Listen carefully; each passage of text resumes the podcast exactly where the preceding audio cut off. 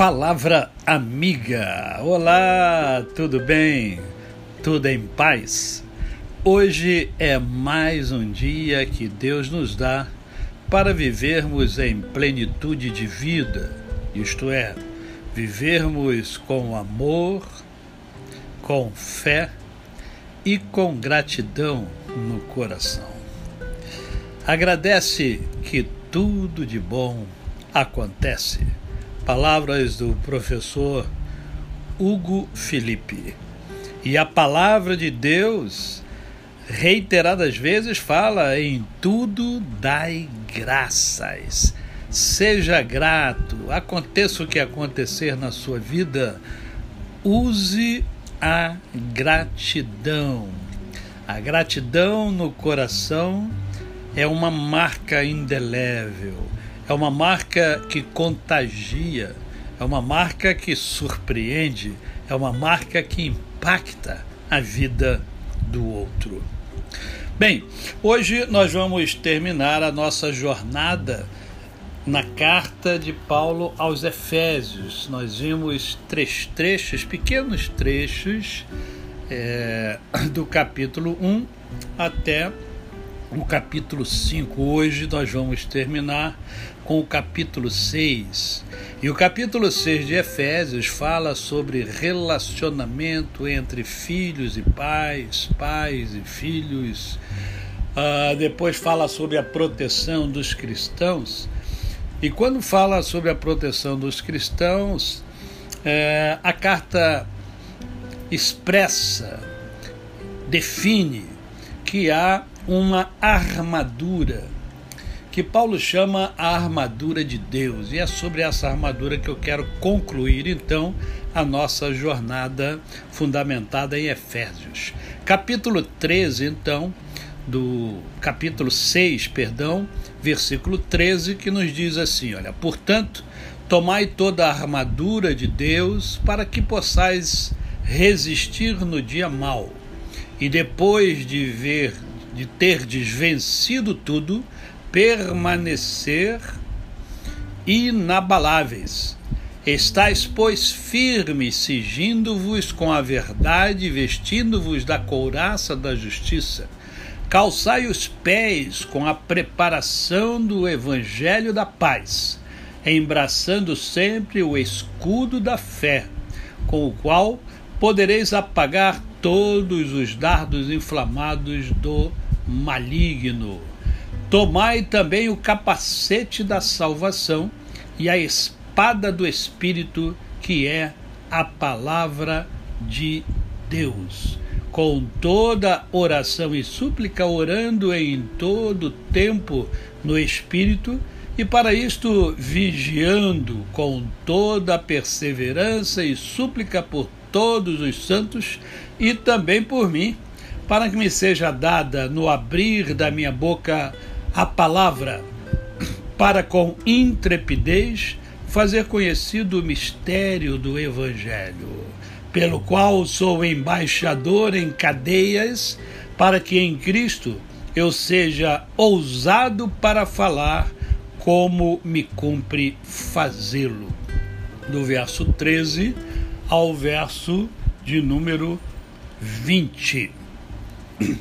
Bem, fica claro nas palavras de Paulo que há uma armadura específica para que nós possamos resistir no dia mau. Pastor, mas é, qual é o dia mau? É, cada um sabe qual é o seu dia mau. né? Tem dia que você acorda bem, não tem? Você acorda alegre, entusiasmado, cheio de vigor, cheio de energia. E tem dia que você não acorda, né? Você acorda porque tem que acordar e acorda mal-humorado, né? Talvez esse seja um dia mau. Né? Em termos de, de contingente, em termos de sociedade, nós vivemos dias maus, né? dias conturbados, dias conflituantes Dias em que, em função da pandemia, nós vivemos amedrontados, né? aterrorizados alguns. Então, dias maus. Ao longo da nossa jornada de vida, nós vamos ter dias bons e vamos ter dias maus. Viver dias bons é mais fácil, mas viver dias maus é muito complicado. E a palavra de Deus está nos dando aqui uh, esta informação. Né? Diz o seguinte: ó, tomai posse né, da armadura que Deus preparou para que a gente possa resistir aos dias maus. E aí você começa a pensar por que que nesses dias temos tanta gente enferma, tanta gente doente, tanta gente suicidando-se, tanta gente é, é, sofrendo ansiedade, tanta gente repleta de solidão, né? provavelmente porque não tomou posse da armadura que Deus preparou para mim e para você. Né? Uh, nós somos capazes de permanecer inabaláveis desde que tomemos posse da armadura. E essa armadura, é, ela está muito nítida quando Paulo fala: olha, estai, pois, estai, pois firmes, cingindo-vos com a verdade. O cristão precisa ser verdadeiro. E aí vale a pena você questionar-se, né? Você é verdadeiro? Eu sou verdadeiro? Há congruência entre aquilo que eu falo e aquilo que eu faço? Há congruência entre aquilo que eu penso, aquilo que eu falo e aquilo que eu faço? Eu sou uma pessoa verdadeira? Eu sou digno de confiança? As pessoas podem confiar em mim?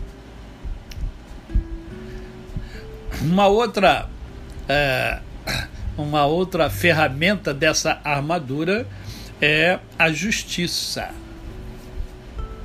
Nós lutamos pela justiça ou lutamos pelos nossos ideais? E se lutamos pelos nossos ideais, a justiça faz parte do nosso ideal? Nós procuramos ser pessoas justas. Porque a justiça faz parte da armadura de Deus. Temos utilizado o evangelho da paz, somos pessoas pacíficas. Somos pessoas que lutam de forma determinada e ousada pela paz.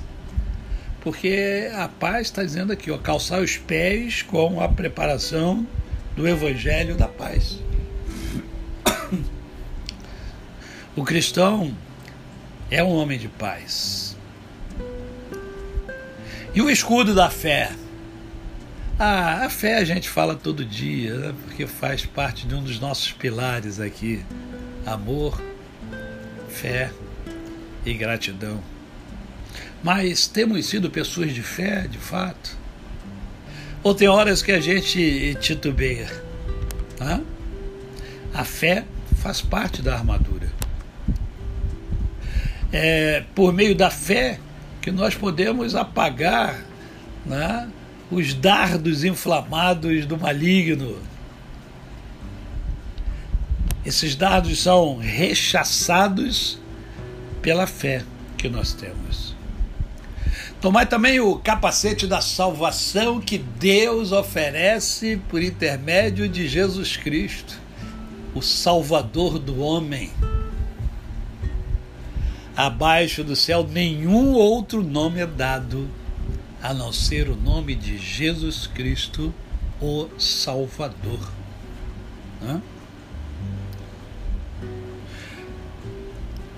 É preciso também tomar posse da espada do Espírito. Pastor, qual é a espada do Espírito? Todos os outros ingredientes aí, todas as outras ferramentas da da armadura de Deus são ferramentas de defesa, só tem uma de ataque. Qual é a de ataque? é a palavra de Deus. Por isso você precisa estudar a palavra de Deus, ler a palavra de Deus. Por isso eu estimulo você, já quase, quase não, já tem dois anos que eu estimulo você com palavra amiga. Você precisa impregnar a sua mente e o seu coração da palavra de Deus. É essa armadura